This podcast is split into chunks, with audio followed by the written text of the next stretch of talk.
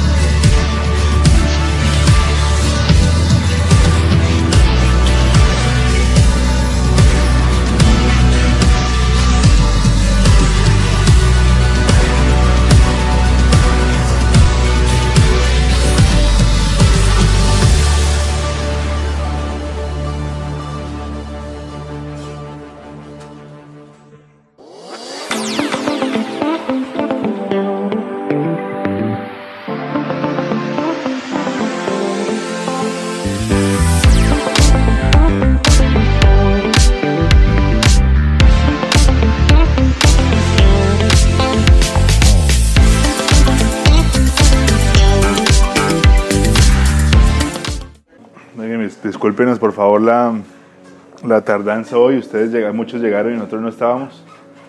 El, el querido Prieto Azabache, el carro de nosotros, está otra vez allá con sus dolencias. Entonces ayer tocó dejarlo en Cañaveral allá guardado y toca otra vez llevarlo a Bogotá y hacer ahí unas cosas porque la querida caja de cambios está diciendo, deme mi aguinaldo. Está, está pidiendo regalo de diciembre el carro.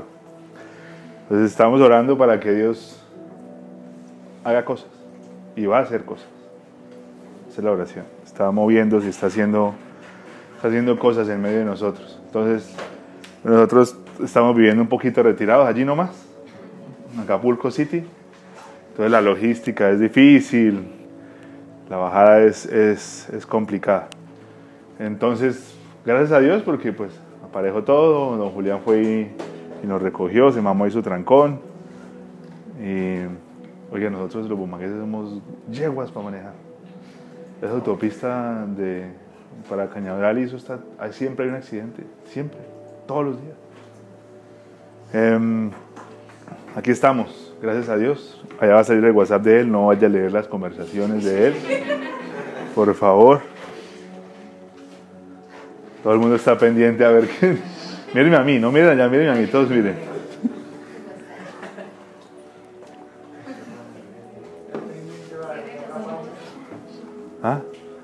Todos quieren leer, todos están esperando a ver qué sale.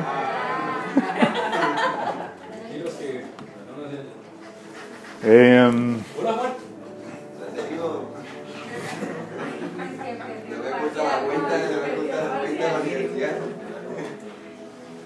chinos, em, ya acabó este año. ¿Hoy qué? ¿Soy el 20 qué? ¿25? Estamos a 25 de noviembre, ya estamos al mes de, del 24. Yo creo que tenemos todos que, que, que empezar a tomar decisiones por el año que viene. Cosas tienen que cambiar. Cosas tienen que ser diferentes para el año que viene. Usted sabe que la, la tasa de, de las más inscripciones a los gimnasios está en enero de, de cada año. En enero todo el mundo dice, oh, este año sí fue el, el año del ejercicio, este año sí es el año donde yo voy a inscribirme y voy a estar juicioso todo el mes. Y resulta y pasa que pasa enero y usted no vuelve por allá. Y usted paga como seis meses. Es que los gimnasios son abejas. Los gimnasios le dicen, pague seis meses porque saben que usted no va a volver. Gracias, querido amigo. Qué pena que usted tenga la garganta para el perro. Em, el año siempre empieza con nuevos proyectos y con nuevas cosas y decimos, "Ah, este año sí es el año de esto y vamos a hacer otro. Pero en últimas estamos en febrero, en marzo y decimos, no, ya este año no fue, ya para el otro. Las cosas tienen que ser diferentes. La vez pasada, el sábado pasado, estábamos hablando de... ¿Qué? Mire bien, Brian, anote de 10 puntos. Estamos hablando de la cosecha y lo importante que es lo que estamos sembrando. Si este año usted no recibió de pronto muchas cosas que usted anhelaba y que usted soñaba, usted tiene que analizar qué estuvo sembrando todo el año. No solamente en el tema de la Lucas, sino el tema de la gente y de la gente que está alrededor. ¿Qué siembra usted y eso es lo que recoge? Hay gente que dice no tengo amigos, yo soy muy solo, yo soy muy sola. Pero usted analiza su vida y de cómo se comportan con los amigos y no siembra.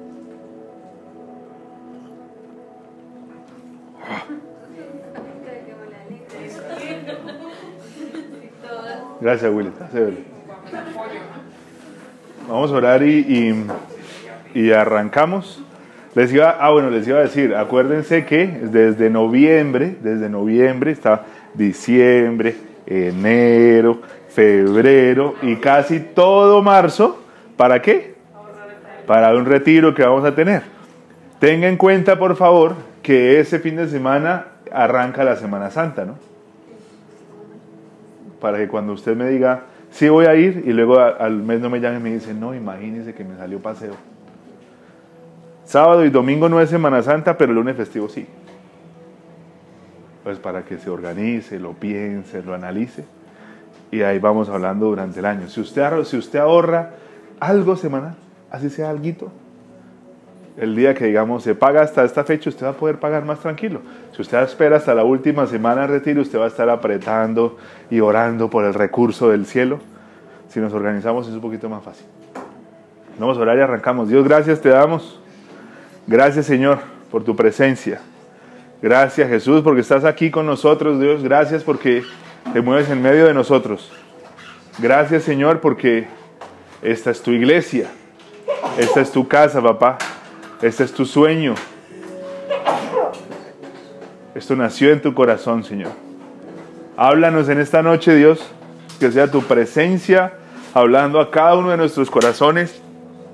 Que seas tú llegando, Señor, a hablar a nuestras mentes. Que seas tú llevándote las cargas, las preocupaciones, lo que no me está dejando dormir en la semana, eso que estoy pensando que tengo que solucionar y no he podido solucionar. Dios, llévate las cargas, llévate las preocupaciones, Señor. Y que en este momento, por los próximos minutos, podamos concentrarnos en escucharte, en que nos hables, en que nuestro corazón atribulado, cansado, pueda escuchar tu voz y pueda recibir paz, Señor. Que tu palabra cumpla el propósito por el cual está llegando en esta noche, que es romper cuando entra y romper cuando sale. Que nos transforme, que nos cambie, que vea nuestro corazón y que empiece a transformar nuestro corazón, Señor. Gracias te damos. Te pido que los velos caigan en el nombre de Jesús, que la sordera espiritual caiga en el nombre de Jesús, que el corazón de piedra, que el corazón que se ha negado a ver al Señor frente a frente, entienda en esta noche que tú estás, que tú eres real y que tú quieres hablar.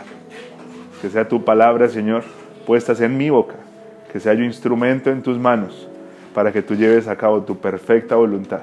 En el nombre de Jesús oramos. Amén. Amén. Amén. ¿Esto por qué se mueve? ¿Esto está moviendo? O yo me muevo acá y esto se sacude. Chinos, ¿cómo llama el mensaje? Señor.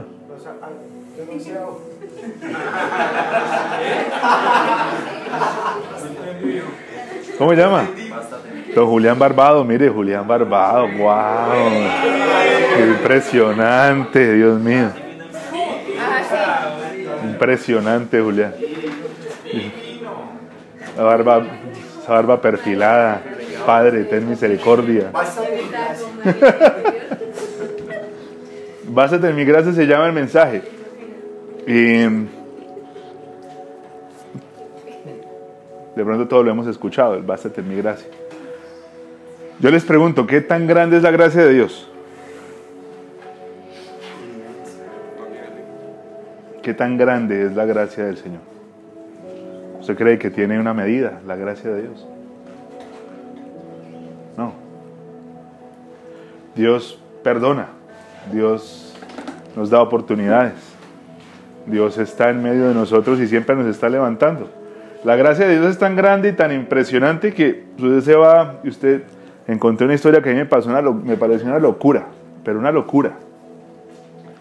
La historia dice, eso todavía no, no lo lea eso todavía, eso todavía no lo lea, tranquilos. En, hace uno, un mensaje atrás o dos mensajes atrás estuvimos hablando de alguien que se llama Jonás. Y don Jonás tuvo una misión que fue ser enviado a un pueblo que se llamaba Nínive.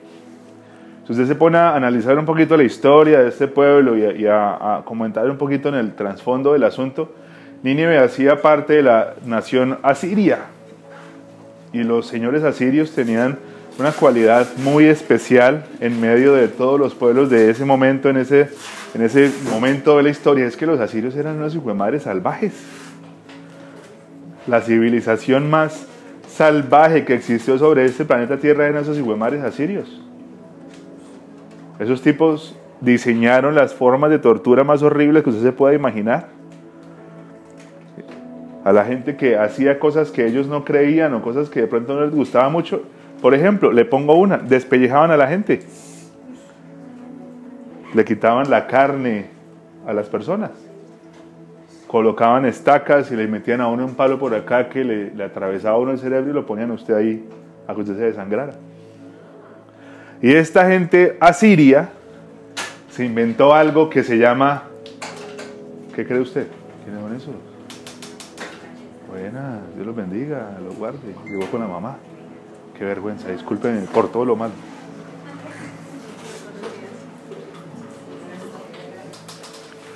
Reservaron la fila para ustedes. Bienvenidas, buenas noches.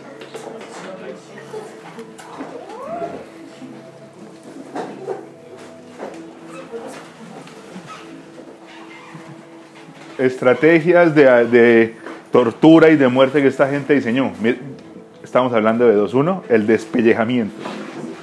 Usted se levanta un cuerito de una uña y esa joda, ¿cómo duele?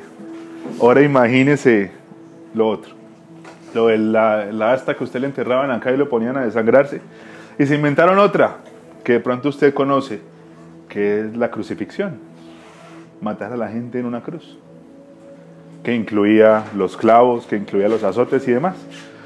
Una cosa que a mí me llama mucho la atención es que el Señor, Dios del Dios de nosotros, manda a Jonás a predicarle a una gente que iba a diseñar el aparato y la forma en la que Jesucristo iba a ser crucificado. Yo le pregunto, ¿usted va y lleva pancito y leche a la casa del asesino o el que va a diseñar el arma que va a matar a su hijo? Usted va y le lleva frutica y le lleva cositas bonitas. El Señor mandó a Jonás a predicarle a los ninivitas, que se volvieron después en la capital del reino asirio. Le mandó a alguien a predicarles a los ninivitas para que se salvaran. Imagínense la gracia de Dios como es. A veces usted se levanta y dice, o sea que si el hijo de madre del garabito se arrepiente, Dios lo perdona. Qué cosa tan impresionante, qué locura, pero sí. Ahora, ¿cómo murió?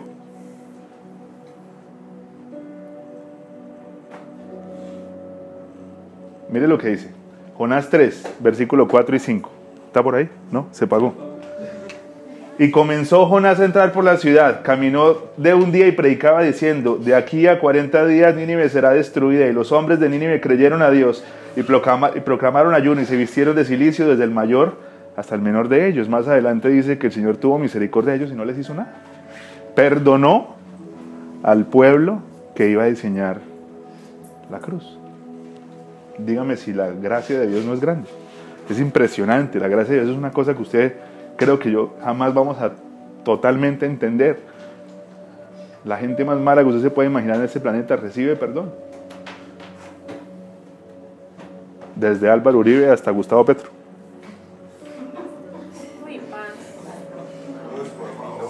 Hay perdón para todos. Ahora, significa de que la gracia que Él me entrega es para que yo la coja y abuse de ella. Porque es que a nosotros a todos nos encanta los evangelios de el evangelio de Dios te ama. Dios te ama mucho. Dios te ama demasiado. Y no importa si tú no quieres caminar, Dios está ahí contigo. Y nunca caminamos, y nunca mejoramos, y nunca vencemos nuestras debilidades y nuestras tentaciones porque Dios me ama y yo soy su bebé que Él me levanta todo el tiempo. Escuchamos esos mensajes que dicen la gracia de Dios es inmerecida y es gigante. Usted dice amén, porque yo soy un pecador, todos somos pecadores, no hay uno en esta tierra que no peque. El, el asunto y el tema es que cuando nosotros permanecemos en esa posición de ser niños y de que no avanzamos, abusamos de la gracia. Dice Romanos, capítulo 6, versículo 1. Ahora bien, ¿deberíamos seguir pecando para que Dios nos muestre más y más su gracia maravillosa? Por supuesto que no, nosotros hemos muerto al pecado. Romanos 6, 15, 16 dice, ahora bien, ¿eso significa que podemos seguir pecando porque la gracia de Dios nos ha liberado de la ley? Claro que no. ¿No se dan cuenta de que uno se convierte en esclavo de todo lo que decide obedecer? Uno puede ser esclavo del pecado, lo cual lleva a la muerte, o puede decidir obedecer a Dios, lo cual lleva una vida recta. Romanos está diciendo, la gracia es un regalo del cielo para usted, pero yo no puedo coger ese regalo y abusar de ese regalo y patearlo y patearlo y patearlo pensando de que no va a pasar absolutamente nada, porque lo que el Señor enseña no es eso. Por eso hay iglesias en las que usted de pronto escucha un mensaje y le dicen, no importa lo que usted haga, haga lo que quiera, que no pasa nada. y de la gracia no podemos abusar. Les pregunto, ¿por qué pecamos y pecamos y pecamos y pecamos tanto?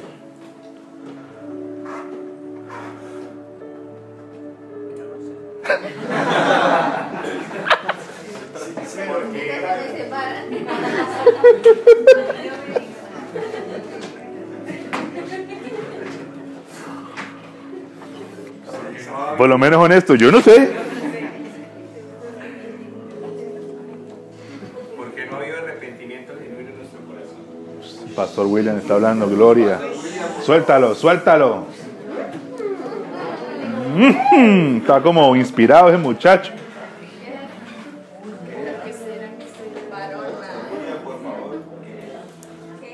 O sea, aquí tienen ahí una vaina, ¿no? Murmuraciones. Ese grupito es el que se me depa. Nosotros, nosotros tenemos algo chinos y chinas que, que es nuestro corazón. El corazón es lo que emana vida de nosotros. Y la razón por la que nosotros estamos pecando y pecando y pecando es porque el corazón que tenemos no está como tiene que estar.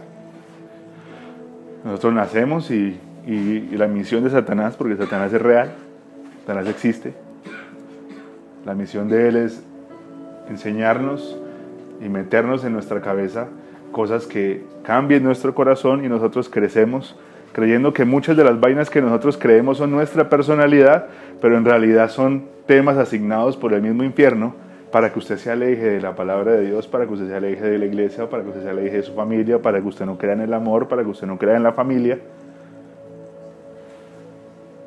El corazón alberga muchas cosas. Si hoy esculca el corazón, usted encuentra bullying, dolor, tristeza, desplantes, desamores, rupturas, un montón de vainas que hay por allá guardado. Y esa vuelta nos empieza a hacer vivir de unas maneras que no. Si usted le pusieron los cachos o usted tuvo una relación tormentosa, se vuelve desconfiado, el corazón se vuelve, hijo de madre, yo no voy a volver a confiar en nadie. Si usted tuvo un mal negocio y alguien se aprovechó de usted y le quitó plata, usted dice, yo jamás voy a volver a darle plata a nadie. Y el corazón empieza y empieza y empieza. Nosotros tenemos corazones malos. Ese es un tema que allá afuera dicen es que yo soy tan buena persona. Yo no, aquí la gente no viene para que usted salga diciendo, uy, yo soy una porquería. ¿Yo para qué respiro si yo no sirvo para nada? No. Acá usted viene. Y la palabra de Dios y el Espíritu Santo le dice, te estás equivocando. Y salimos y hacemos las cosas mejor.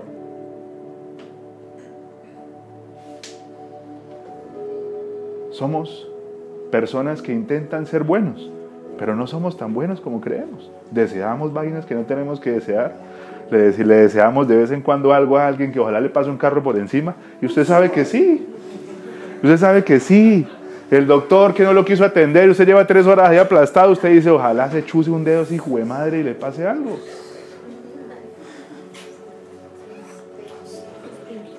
O me va a decir que usted nunca le ha deseado mal a nadie. Ojalá No, nunca. Levante la mano el que nunca le haya deseado mal a nadie. A ver, para, para hacer un altar aquí de santificación y poner un cuadro aquí que diga...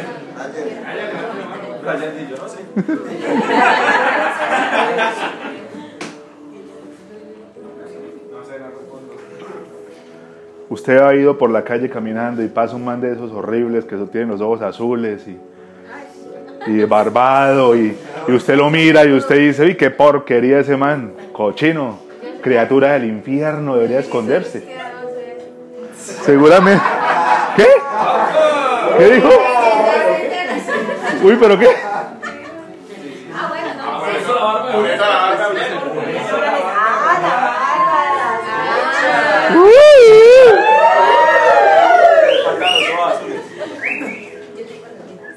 Usted, usted ha ido por la calle y usted ve a un hombre que parece que fuera por allá de otro país o que sea muy simpático, así muy bonito, muy buen mozo, y usted lo mira y hoy sí, seguramente usted, usted lo mira y usted dice, Señor, qué hermoso te quedó esa obra, ¿no? Usted pronto puede pensar otras cosas. Y los hombres también van por la calle y ven una mujer que está como quería y usted no dice, uy, padre, qué obra maestra hiciste. Usted dice otras cosas. Y usted de hombre sabe qué dice, ¿o no? Yo no sé.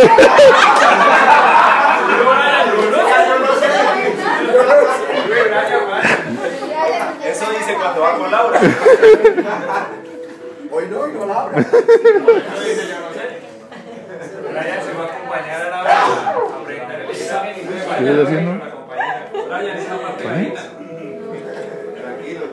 Mire, dice Proverbios, capítulo 4, versículo 23, sobre todas las cosas, cuida tu corazón, porque este determina el rumbo de tu vida. La Biblia está diciendo que tenemos que cuidar el corazón. Si usted no cuida su corazón, el rumbo de su vida se va a ver temas que no tienen que estar. Se instalan mentiras en el corazón. Se instalan mentiras que usted empieza a creer. Mentiras de que el matrimonio no sirve para nada, que para qué me caso si la gente que se casa es infeliz. Mentiras de que usted dice que no hay que ser generoso porque es que la gente se aprovecha de uno. Si usted da la mano se le cogen el codo. Mentiras de que no hay que tener hijos porque eso es una porquería, eso es un ponche, tener hijos es un problema. Mentiras de que yo tengo que obedecer a mi esposo porque es que mi esposo es una no sé qué, es un no sé dónde. Muchas cosas que están en la Biblia que usted de pronto puede malinterpretar y usted instala en su corazón y usted dice, esta vuelta no la voy a creer, por ahí no es. Un corazón lleno de mentiras, un corazón que no está limpio, es un corazón que sufre. El problema de nosotros chinos y chinas es que el corazón no está tan bien y nosotros lo seguimos alimentando todos los días de cosas que no sirven. Yo le pregunto, yo, un ejemplo, yo soy un hombre que tiene una adicción a la pornografía, una cosa bárbara. Yo no puedo dejar de tocarme por allá unas cuatro o cinco veces al día. Y yo,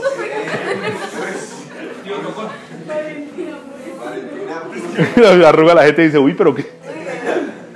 Yo le digo, y si yo en mis redes sociales, en mi Instagram, usted se mete al perfil de Instagram mío y aparecen viejas por todas partes y aparecen actrices que trabajan en esas películas que tienen muchas X y todas las modelos conocidas en Colombia y que aquella y que la otra, si usted sigue puros rabos en sus redes sociales, usted tiene un problema con jalarse mamelo, ¿qué cree que va a pasar? Se baña, tiene duchas largas. ¿Qué cree que va a pasar? Yo le pregunto, ¿yo voy a poder vencer esa adicción o ese problema rodeado todo el tiempo de cosas que me hacen daño? No. Si yo tengo un problema con el trago y a mí me gusta mucho tomar y en mi casa hay botellas de licor en todas partes, ¿yo voy a poder dejar de tomar? Es muy difícil. El tema es que nosotros no entendemos cuál es nuestra debilidad, nosotros no entendemos qué es lo que tenemos que dejar y constantemente nos estamos llenando de cosas alrededor que alimentan la debilidad que tenemos o lo que está en el corazón que no está tan bien. ¿Cuándo fue la última vez que usted le pegó una limpieza a su Instagram? Si en este momento cogiéramos el celular, porque hablemos como es. Si usted se mete ahí a la parte donde aparece la lupita y usted dice buscar y ahí aparece su feed, lo que aparece ahí es lo que usted consume. No podemos decir es que lo que aparece ahí es porque el Espíritu Santo lo puso, yo no sé cómo llegó. Lo que está ahí es lo que usted consume. El algoritmo de la aplicación le está mostrando lo que usted consume. Entonces, si en este momento cogiéramos su celular y miráramos el feed, ¿qué encontraríamos? Ahorita dice a puro Dante Gebel, Cash Luna.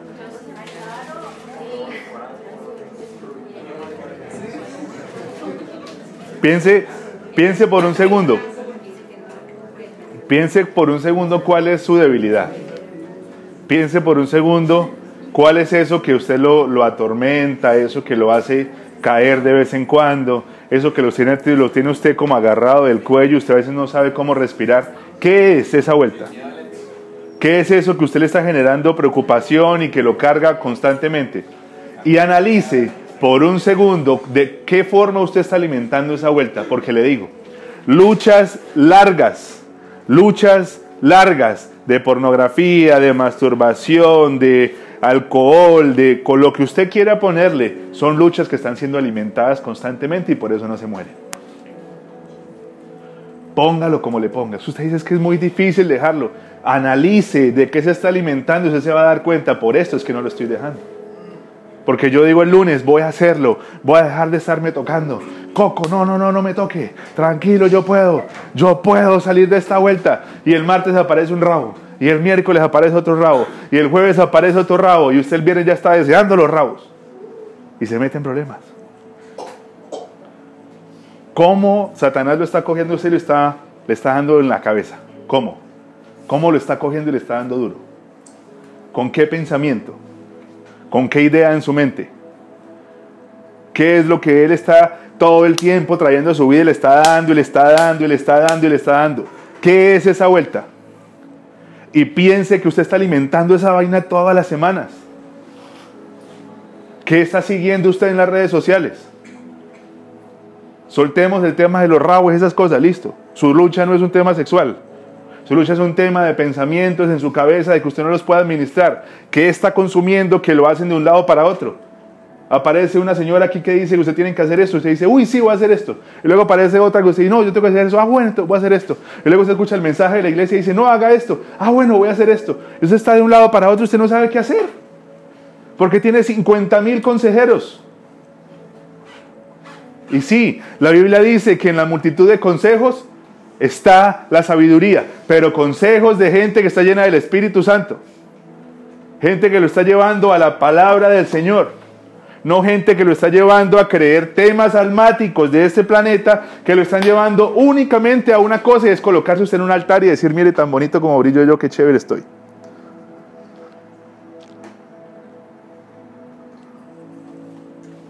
¿De qué estamos alimentando el corazón? Y usted se va a dar cuenta que por eso es que usted no puede dejar los pecados que tiene. Algún día va a dejar de pecar, ¿no? Vayan, dice, pues. Algún día el cielo me va a mirar y una luz del cielo va a llegar y me va a alumbrar y va a decir, ahí mi hijo amado, el que está libre de pecado. Nunca. Eso no va a pasar mis luchas van a cambiar. Igual voy a sentir envidia en el corazón. Igual si me encierra una moto le voy a decir par de bendiciones. El tema es que la lucha de hoy tiene que ir cambiando. Tienen que ir progresando porque Él dice, bástense en mi gracia.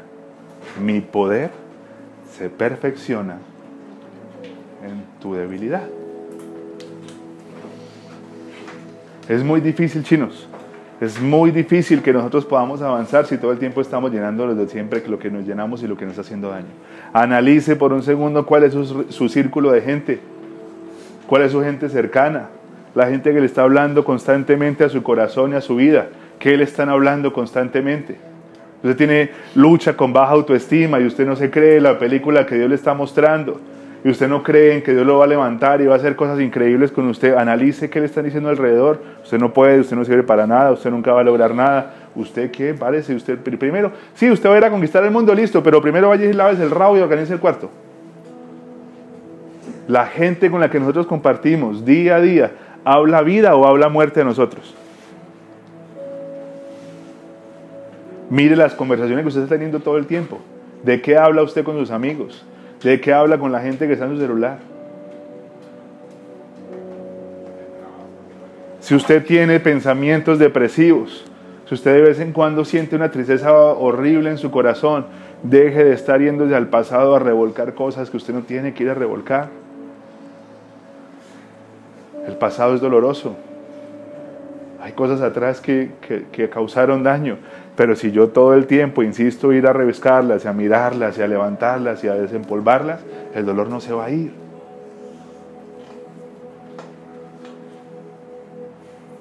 ¿Tengo que olvidarme de mi pasado? No, es imposible. Pero sí puedo dejar de visitarlo.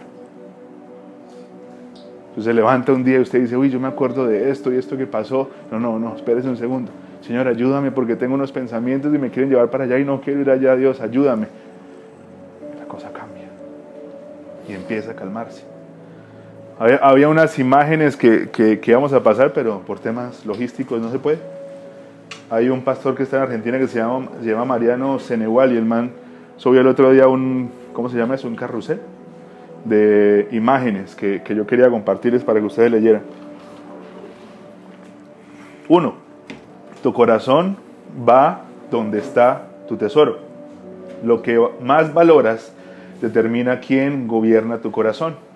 Lo que experimentas en tu corazón es directamente proporcional a aquello que priorizas. Lo que reina tu corazón es lo que tú priorizas.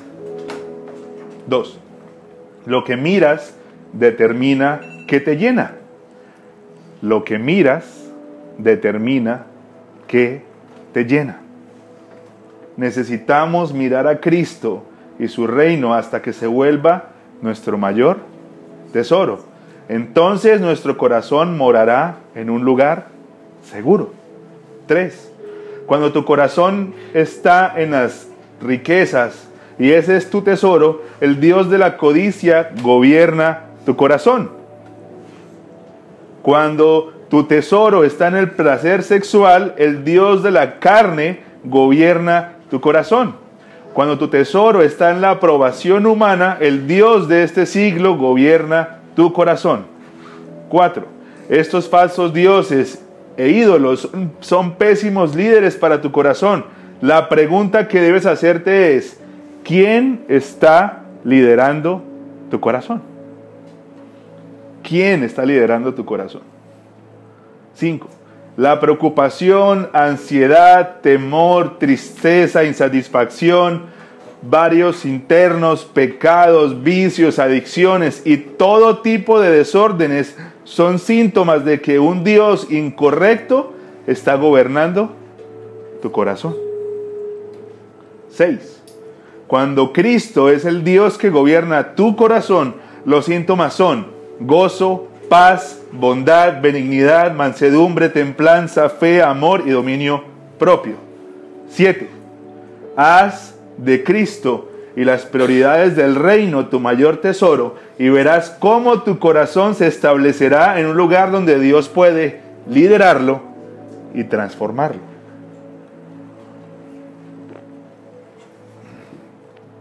Necesitamos guardar el corazón. Porque yo lo que yo tengo entronado en el corazón está determinando para dónde yo voy. Analiza, usted dice, no, es que el dinero para mí no es importante. Dinero. Pero todas sus decisiones están basadas en la plata. Todos sus pensamientos en el día están hacia el dinero. Si hay dinero en la billetera, estamos bien. Si no hay dinero en la billetera, estamos mal. El dinero coge el corazón y dice, primer lugar,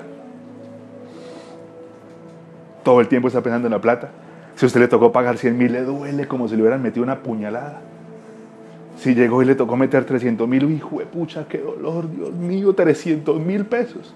Y está el Dios del cielo diciéndole, papi, eso es papel. ¿De qué se estresa tanto? Eso es papel, eso no es nada más. Señor, pero yo cómo hago 300 mil pesos y ahora yo qué voy a hacer.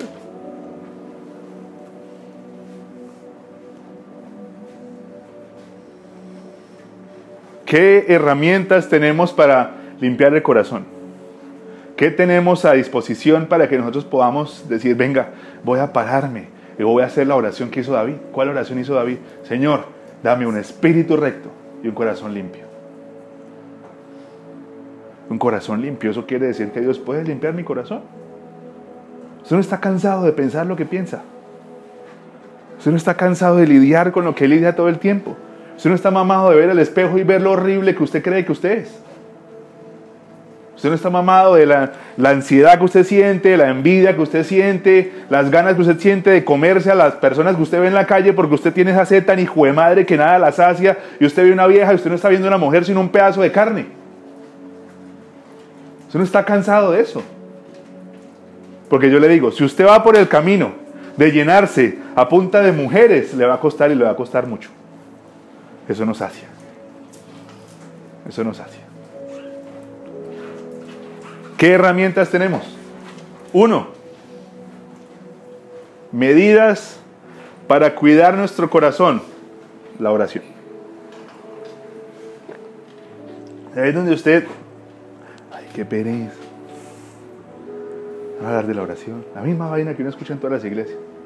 La oración es la, columna vertebral del cristiano. Si usted no ora, usted no se puede poner de pie. Si alguien tiene problemas en la columna, no se puede parar. Y si usted no ora, usted no puede caminar. Juan, capítulo 9, versículo 6. Habiendo dicho, is- habiendo dicho esto, escupió en tierra e hizo barro con la saliva y le untó barro en los ojos. Primera Corintios 15, 47 dice, el primer hombre viene del polvo de la tierra. ¿Esto qué se refiere? Nosotros tenemos que volver al diseño de Dios. El diseño original de Dios es cercanía con Él, intimidad con Él. La Biblia habla de que hay una persona que no veía y Jesús se, se arrodilla en el piso y escupe en la tierra y hace lodo, hace fango y coge esa vuelta y se la pone al tipo que no estaba viendo y la persona ve. ¿De dónde venimos nosotros? De la tierra. Y lo que Jesús estaba haciendo es coger de donde venimos nosotros, el origen del ser humano. Papi, usted no ve porque usted tiene la visión en un montón de cosas que no le sirven y que no le ayudan. ¿Qué voy a hacer? Voy a regresarlo al diseño original. Voy a coger la tierra de donde usted viene y se la va a colocar en sus ojos para que sus ojos se limpien de tanta porquería que usted está consumiendo todos los días y vuelvan al diseño que es mirarme a mí. Y Jesucristo coge el barro, se lo coloca en los ojos y esta persona que está en contacto con su origen, que es la tierra, hace, "Ah, puedo ver. En su intimidad con Dios, Dios le va a quitar su ceguera espiritual. En su tiempo con Dios, Dios le va a abrir sus oídos para que usted escuche la palabra de Dios. Usted llegó acá un día y dijo, oiga, ¿cómo Dios le habla? Ese man dice que es que Dios me dijo tal cosa. ¿Eso qué es? Yo a veces voy por el carro y yo siento que Dios me habla y yo digo, yo estoy loco. ¿Qué es eso? Pero Dios habla. Y usted, que ha ido al secreto y ha pasado tiempo con Dios, su sordera espiritual se empezó a ir. ¿Y usted qué pasó en ese momento? Usted escuchó la voz de Dios. Y usted empezó a escuchar a Dios hablar a su corazón. Ay, Dios sí habla. Lo que pasa es que mis oídos estaban tan llenos de basura todo el tiempo que no lo podía escuchar.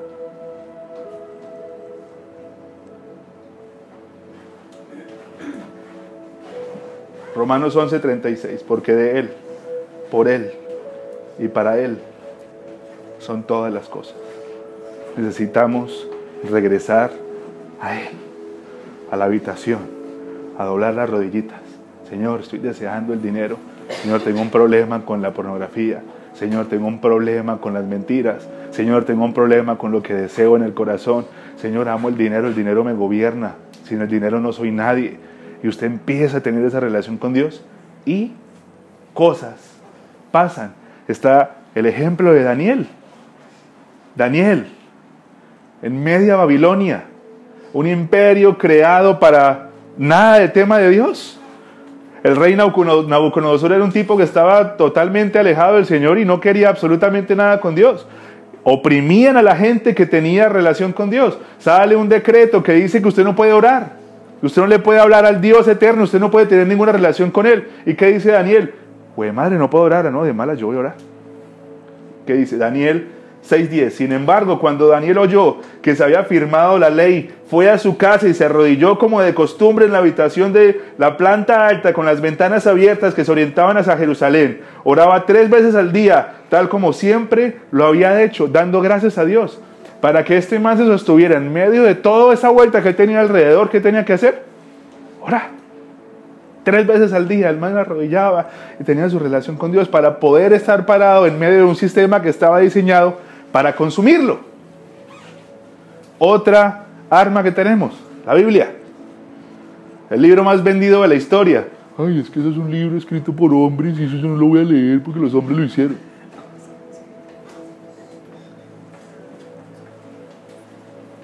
Hombres que fueron utilizados por Dios para escribir lo que en ese libro usted lo bendice todos los días. Romanos 12, versículo 1 al 2. Por lo tanto, hermanos, tomando en cuenta la misericordia de Dios, les ruego que cada uno de ustedes en, adoración espiritual ofrezca su cuerpo como sacrificio vivo, santo y agradable a Dios. No se amolden al mundo actual, sino sean transformados mediante la renovación de su mente. Así podrán comprobar cuál es la voluntad de Dios, buena, agradable y perfecta. No nos amoldemos a las cosas de hoy en día. Yo sé, yo, le, yo sé que la iglesia, hay muchas iglesias, sin decir nombres, que, que han puesto esta vuelta aburrida. Usted ve a los cristianos y usted dice, ay, qué pereza esa gente. Ahora no me puedo cortar el pelo, y ahora que la falda, y ahora que el maquillaje, y ahora que el sastre cristiano, y que el médico cristiano, y que solamente el jardín cristiano, y que la música cristiana, y que el carro cristiano, y que el mercado cristiano, que todo tiene que ser cristiano. Yo sé, y discúlpeme, yo le pido, mire, como ministro que Dios me puso acá, le pido disculpas por esa gente. Ellos están en sus rollos y en sus cosas y les funciona, gloria a Dios a ellos, pero hay otra gente que esa vuelta le choca. Entonces cuando usted escucha, no se amolde al mundo actual, ay, qué pereza, don- esos cristianos se creen como extraterrestres, hablan del mundo, ellos dónde viven. Yo sé, yo entiendo. Yo algún día estuve sentado ahí donde usted estaba diciendo que es esa vaina que habla ese man, ¿eso qué es? Pero no se amolde al mundo actual, es que usted no crea en que el divorcio es la mejor solución.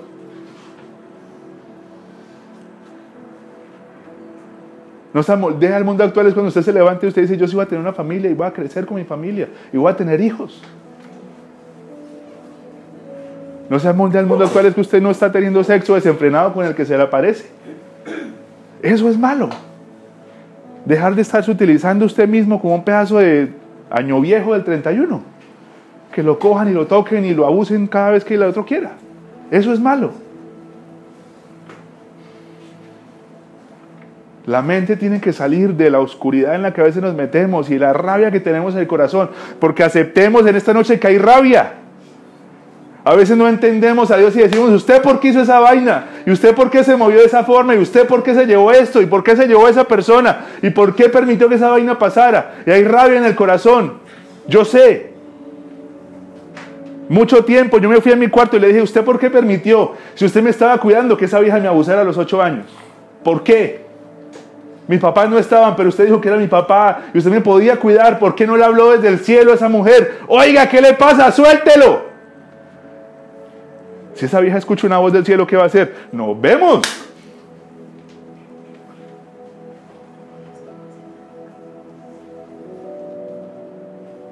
Pero sin la prueba no hubiera llegado a Dios. Sin el dolor, sin las noches oscuras, no hubiera llegado acá. Y si eso me trajo acá, lo vuelvo a pasar.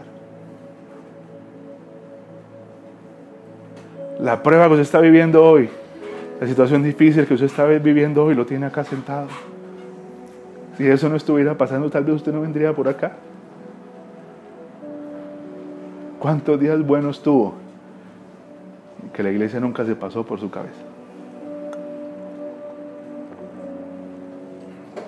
Hay un creador en el cielo que está enamorado de usted, que la ama con locura y que va a hacer todo lo que tenga que hacer para que usted llegue a sus pies. Porque los ama. Porque me ama. Entonces yo entendí que en esa noche, mientras esa mujer estaba quitándose la ropa y me estaba diciendo a mí que le hiciera la vuelta, el Espíritu Santo estaba conmigo en ese lugar. Y me estaba mirando y me estaba diciendo, tranquilo que yo estoy con usted. Y usted entiende que el día que esa persona estaba dejando de respirar y iba a ser su último aliento, ya se iba de ese planeta, el Espíritu Santo estaba con usted en ese momento y le estaba diciendo, tranquilo, tranquila que yo estoy con usted y no le va a faltar absolutamente nada.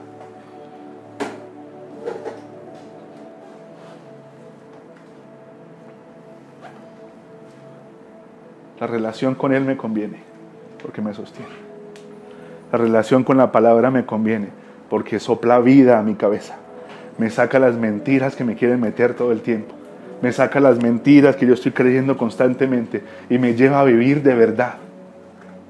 A hablarle vida a las situaciones que tengo. El carro se dañó, Dios va a traer otro. Punto. Empiezo a hablarle vida a las circunstancias y las cosas cambian. Tercer arma. Cuidar lo que vemos. Cuidar nuestro entorno. Cuidar la casa. Ay, es que me escribió Sutanito. Si no me conviene. Eliminar, bloquear y hasta luego. Ay, es que yo estoy llamado a amarlos a todos, amarlos a todas. Yo tengo que tenerle paciencia a todos. ¿Qué tal que un día yo coloque un estado en el WhatsApp y esa persona vea ese estado y su vida cambie para siempre? Déjeme decirle algo con mucho cariño. Usted no es Dios. Usted no es Dios. Y para esa persona que usted va a bloquear y va a eliminar, hay un momento y una hora en donde Jesús se le va a revelar. Y no, tal vez no es a través de usted, porque usted no es el que gobierna la vida de esa persona. Y esa persona sin usted va a estar bien. Es que cuando esa persona aparece es tan difícil. Bloquéelo. Es que ya me le aprendí el número. Cambia el número. Es que también me siguen en el Facebook. Pues cambies el nombre del Facebook. Póngase Chincunchuan, como lo que quiera. Rosa Mesa.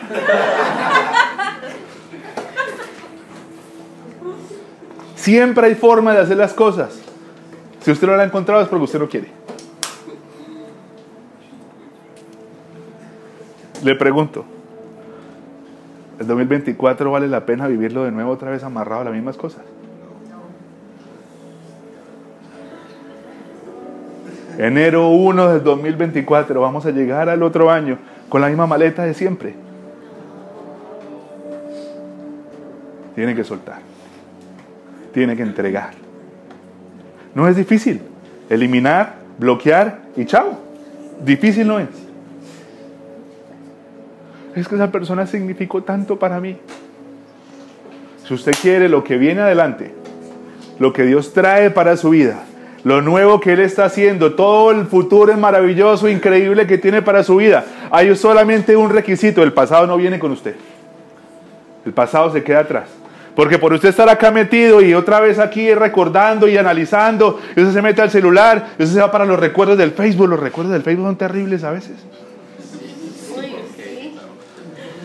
Para mi alegría y mi bendición, cuando yo estaba por allá perdido ya todo borrachín, no tenía Facebook.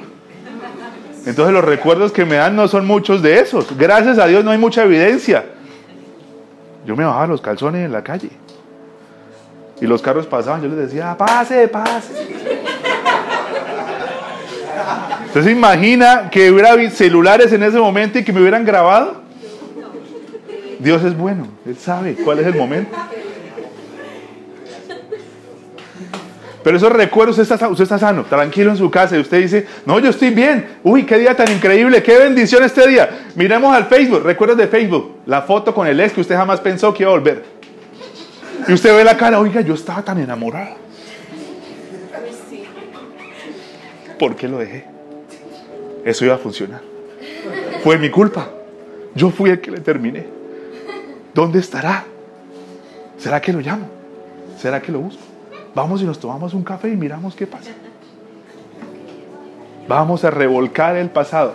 El pasado que Jesucristo murió en la cruz por toda esa vuelta que él ya se llevó, por toda esa vaina que ya sacó de su vida y que le dijo, ya, suelte esa vaina, venga, vamos para adelante, mire lo que tengo para usted. Pero no, pero Señor, es que mira, es que esos recuerdos son tan lindos. Oye, ¿cómo estás? Es que imagínate, me salió una foto en el Facebook, ¿será que podemos hablar?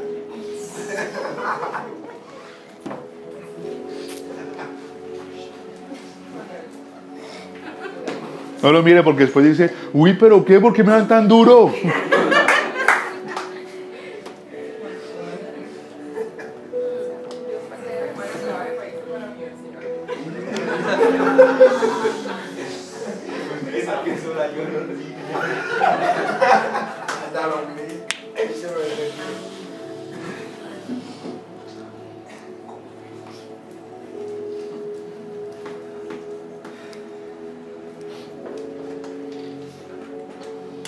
La vida le ha hecho heridas, le ha hecho corte, yo sé. Tengo algunos. Hay varios que tengo por ahí. Pero por lo menos yo decidí dejar que esa vuelta sanara. Porque cuando usted va ahí, revuelve y revuelca todo lo que pasó, es como si usted cogiera un bisturí. Usted viera esa herida y usted otra vez la volviera a abrir. La herida que Dios lleva todo este tiempo sanando y echándole azuina y echándole alcoholcito y cuidándole y poniéndole gasita y poniéndole algodón, usted un día se levanta y se le estallan los esparques y usted dice, ¿sabe qué? Voy a volver y usted coge el bisturí y otra vez se abre. Usted dice, Dios, pero ¿por qué sigue doliendo? ¿Y por qué esta vaina no se sana? Usted tiene el bisturí en la mano, usted no se está dando cuenta que usted vuelve y se abre constantemente, todo el tiempo. Usted insiste en ir a la herida, a la herida, a la herida, y usted entiende por qué es que usted no está sanando.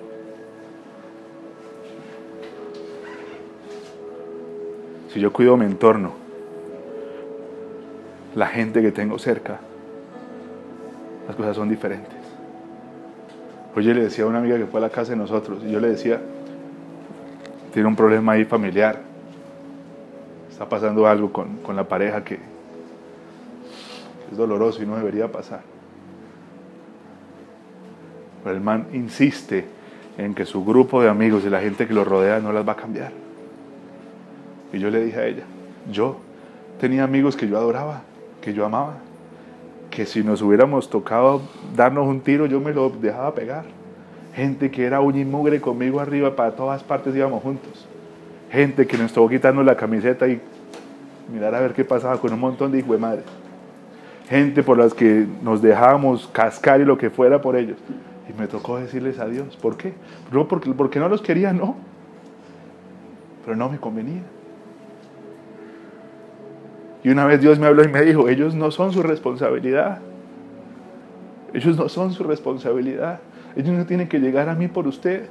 Entréguelos porque es que lo que están haciendo es hacerles más daño. Si usted no se sale de ese ambiente, nada va a cambiar. Si hay gente que se acerca y le habla cosas que a usted no le sirven, no tiene que estar en su vida. Si hay gente que se acerca y le está hablando cosas que le traen dolor y destrucción, no tienen que estar en su vida. Si hay gente que llega y lo que es es tentación y usted todo el tiempo está sintiéndose como que va a caer en cualquier momento, no tienen que estar en su vida. Gente que ya probó una y otra vez que lo menosprecian y que lo humillan y que lo tratan mal, no tienen que estar en su vida. Y si usted no hace algo para que el entorno cambie, usted no va a salir. Si usted está rodeado de lobos, siempre va a ser lobo. Si usted está rodeado de ovejas, va a ser oveja. Sí importa la gente con la que yo me la paso. Bástate en mi gracia. ¿Qué es la gracia?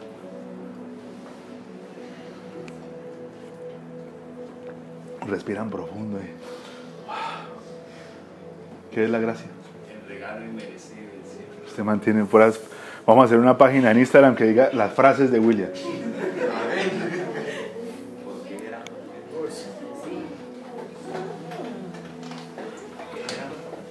La definición dice, el término gracia, derivado del latín gratia, que significa benevolencia, favor o beneficio que se recibe sin ningún tipo de merecimiento.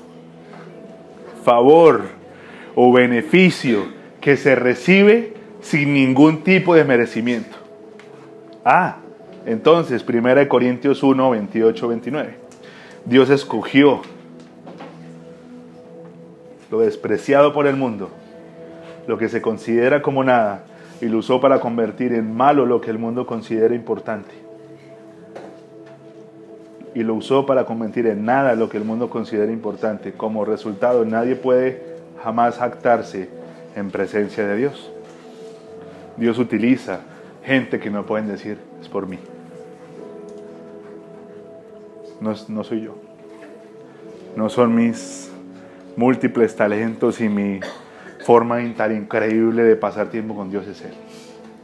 Entonces, cuando Él está hablando de bástate en mi gracia, ¿a qué carajo se está, se está refiriendo?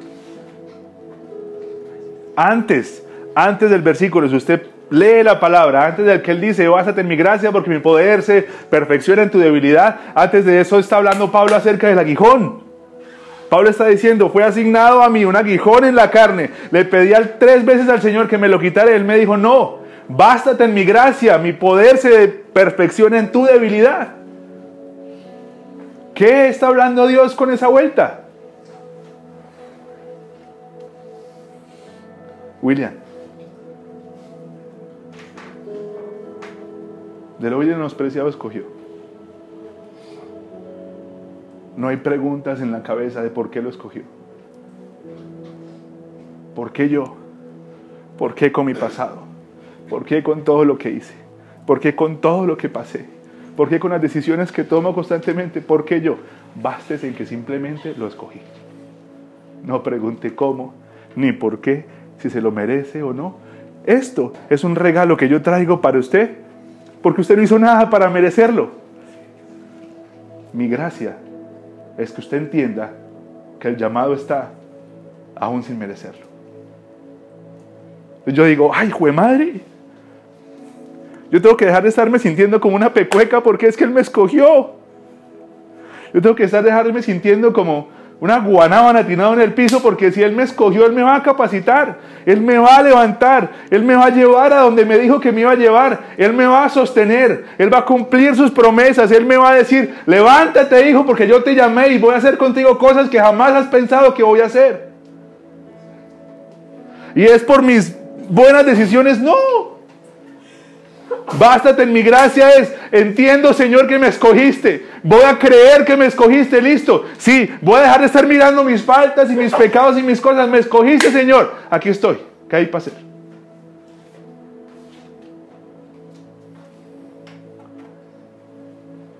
Y su poder se perfecciona en nuestra debilidad.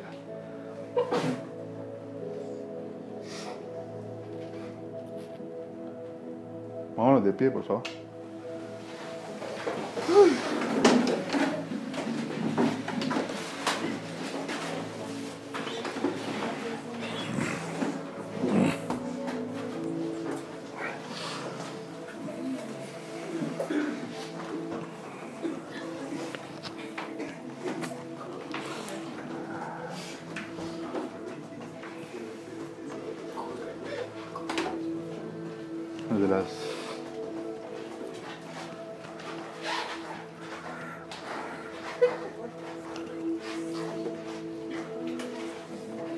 fue la primera canción que cantamos?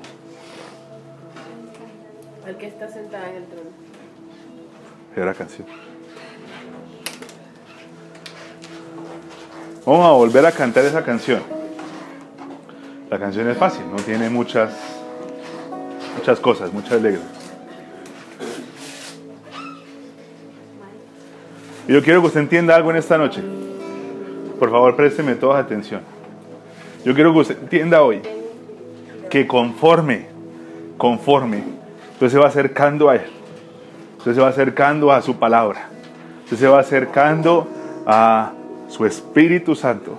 Usted empieza a limpiar su entorno. Usted empieza a limpiar lo que está a su alrededor. Usted empieza a limpiar lo que usted está consumiendo. Yo creo, yo creo, chinos, que usted, muchos de acá tienen que llegar a la casa más tarde y empezar a buscar y a mirar a quién están siguiendo. Hay cosas que hace tres años le funcionaban que hoy ya no sirven. Hay cosas que el año pasado le servían que hoy ya no funcionan. Hay cosas en sus redes sociales que no están yendo para el mismo camino en el que usted va, que es el camino de la fe. Hay gente que usted está dejando que sean influencia en su vida que no creen en lo mismo que usted. Y lo están llevando para otros caminos. Lo están llevando en otras direcciones. Cuando usted va a la palabra, cuando usted va a la oración y cuando usted está consciente de la gente que me está rodeando y la gente que me está hablando vida o me está hablando muerte y usted empieza a limpiar, Dios cada día es más visible. Dios cada día es más visible. Usted se va limpiando. Oiga, ahora estoy entendiendo esto que dice la Biblia. Oiga, ahora escucho la voz de Dios. Oiga, ahora cuando oro ya no estoy yo solo hablando como una guanábana, sino ahora sé que Él está conmigo y me está escuchando. Oiga, conforme voy acercándome y voy tomando decisiones, sí, son difíciles. Sí, cuestan. Usted está cambiando su forma de ser que lleva años siendo. Es difícil, cuesta, yo sé, pero vale la pena. Porque todo, escúcheme bien, todo lo que usted le entrega al Señor en sacrificio, todo lo que usted se lo entrega, Él sabiendo que le duele y que es muy difícil entregar, Él va a saber cómo recompensar. Todo lo que usted le lleva al altar, altar significa lugar de sacrificio. Todo lo que usted lleva al altar y le dice, Señor, te entrego esto que ya no me sirve. Él va a saber recompensar lo que Él sabe que le está doliendo entregar. Señor, aquí estoy, te llevo a esta gente, este grupo de amigos que ya no me sirve, ya no me aportan, tómalo, Señor, y Él va a saber recompensar. Usted quiere levantar un altar en su casa, un altar de adoración, lleve sacrificios constantemente a ese altar.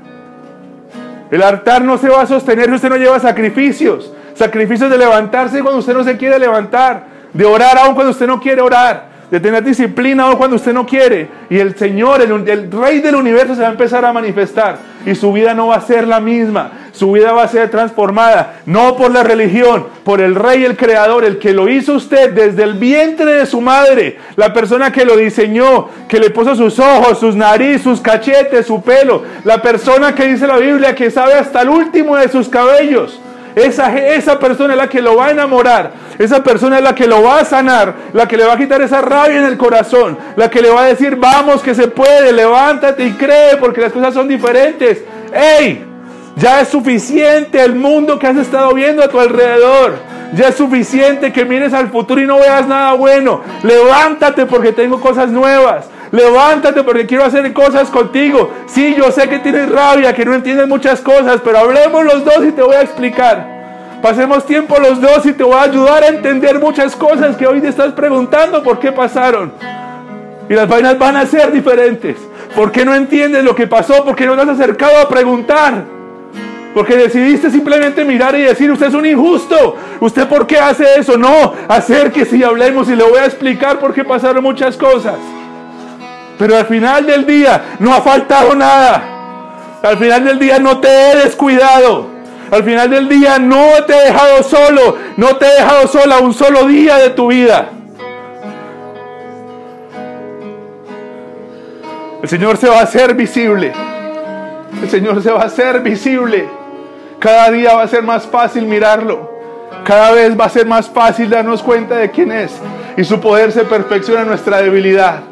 Y ya no estamos siendo zarandeados de un lado para otro. Ya no estamos en lo mismo, en los mismos huecos constantemente. Ahora estamos caminando a la luz. Ahora la vida es diferente. Ahora puedo avanzar. Ahora sí puedo soñar con familia. Ahora sí puedo soñar con un futuro de bien.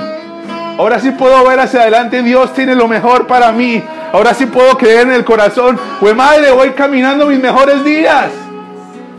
Me quisieron decir que eso no iba a pasar, pero sí, voy caminando mis mejores días en el nombre de Jesús. Vamos a cantar, chinos. Cántele a su creador.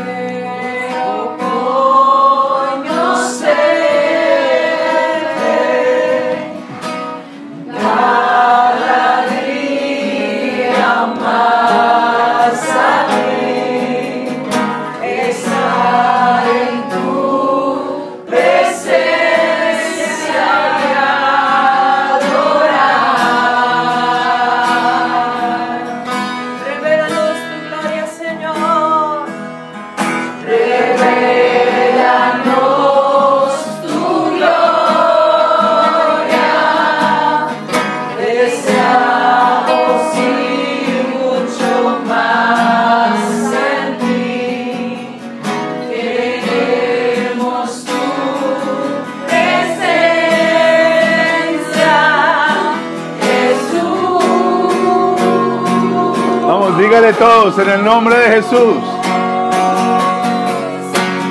Al que está sentado en el trono,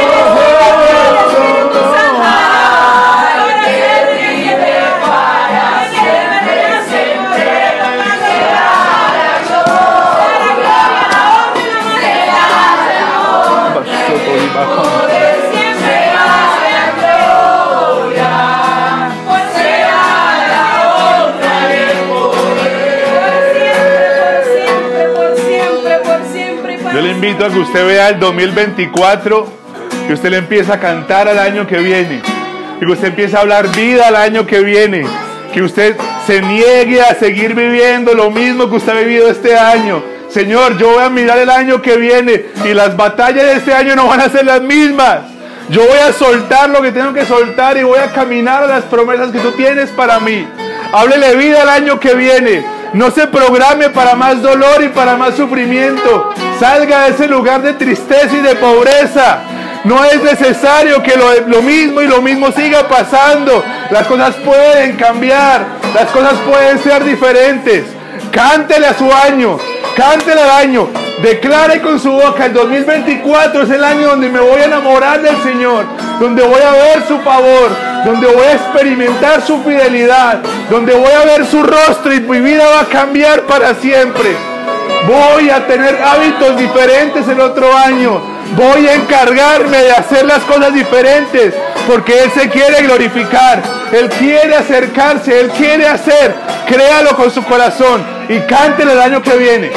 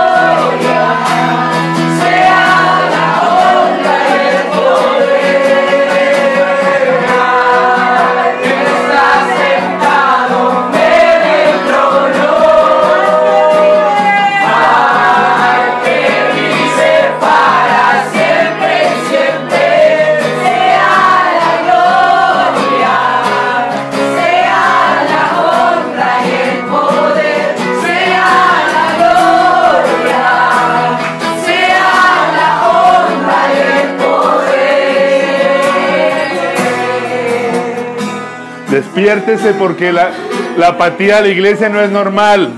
Las ganas de orar no son normales. La pereza de venir a la iglesia no es normal. Despiértese para que el futuro sea diferente. Levántese a pelear por su bendición. Levántese a pelear por su casa, por su familia. Levántese a pelear por lo que usted sueña y por lo que usted anhela, porque hay un Dios en el cielo que está a su favor.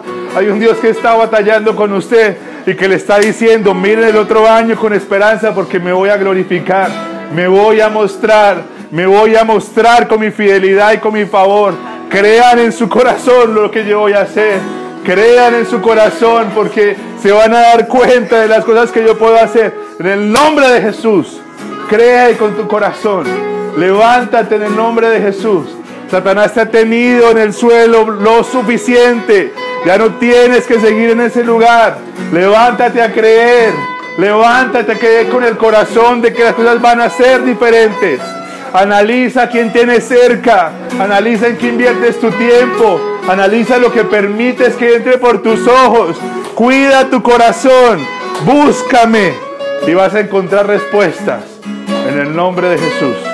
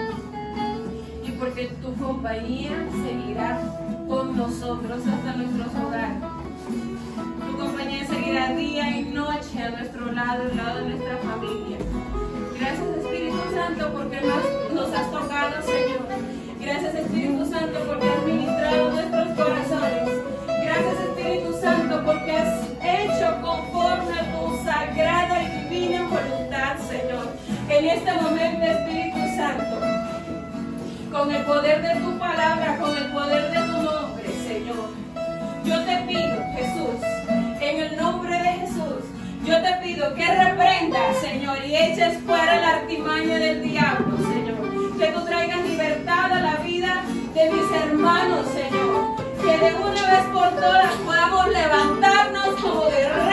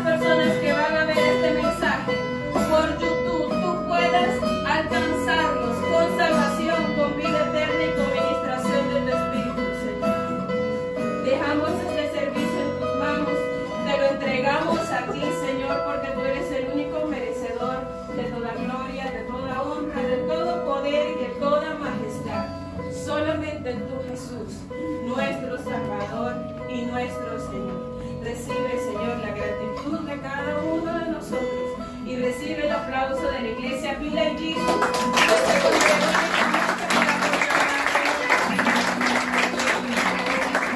Esperamos que este mensaje haya sido de bendición para tu vida. Hoy quiero invitarte a hacer una oración si no conoces al Señor. Repite conmigo. Señor Jesús, te acepto en mi corazón te pido perdón por todos mis pecados y me arrepiento de cada uno de ellos. Te pido que escribas mi nombre en el libro de la vida, en el nombre de Jesús. Amén.